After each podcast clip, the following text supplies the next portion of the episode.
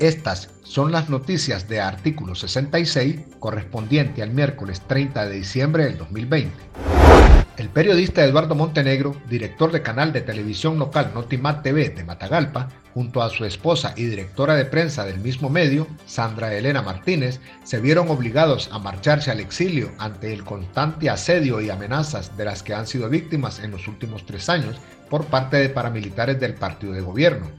Montenegro, en comunicación telefónica con artículo 66, desde el exilio, denunció que fanáticos del régimen de Daniel Ortega y Rosario Murillo así como las fuerzas paramilitares y policiales, han mantenido un constante asedio y amenazas contra él, su familia y el equipo de periodistas que trabaja para Notimat TV, y por ello decidió exiliarse, sobre todo para salvaguardar la vida de sus hijos menores de edad, a los que también han amenazado. La Unidad Médica Nicaragüense, durante una conferencia de prensa celebrada este miércoles 30 de diciembre, llamó la atención sobre el hecho de que las autoridades sanitarias de Nicaragua aún no presentan un plan de vacunación contra el COVID-19, pese a la urgencia de detener el avance de la pandemia y criticó que sigan apostando a la estrategia de inmunidad de rebaño, aun cuando esta está contraindicada por los organismos internacionales de la salud. La policía de la dictadura de Daniel Ortega cercó a por lo menos ocho líderes opositores de Bluefield, cabecera de la región autónoma de la costa caribe sur de Nicaragua, para evitar que se conformara el Comité Municipal de la Coalición Nacional en esa ciudad, según denunció esa organización a través de sus redes sociales.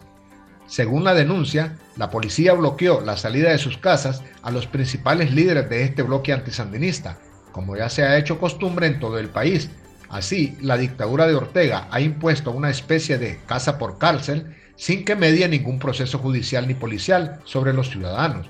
Ortega y Murillo se cierran a que la oposición se organice, denunció la coalición nacional, quien enfrenta el mismo cerco policial a todos los niveles.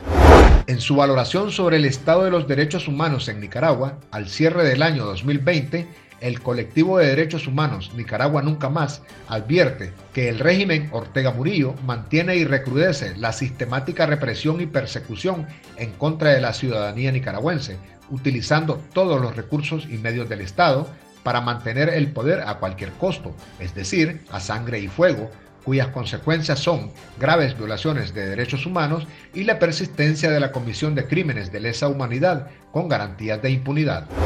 Estas han sido las noticias de artículo 66. Para estas y otras informaciones visite nuestro sitio web www.articulo66.com. Síganos en Facebook, Twitter e Instagram y suscríbase a nuestro canal de YouTube. Les informó Javier González.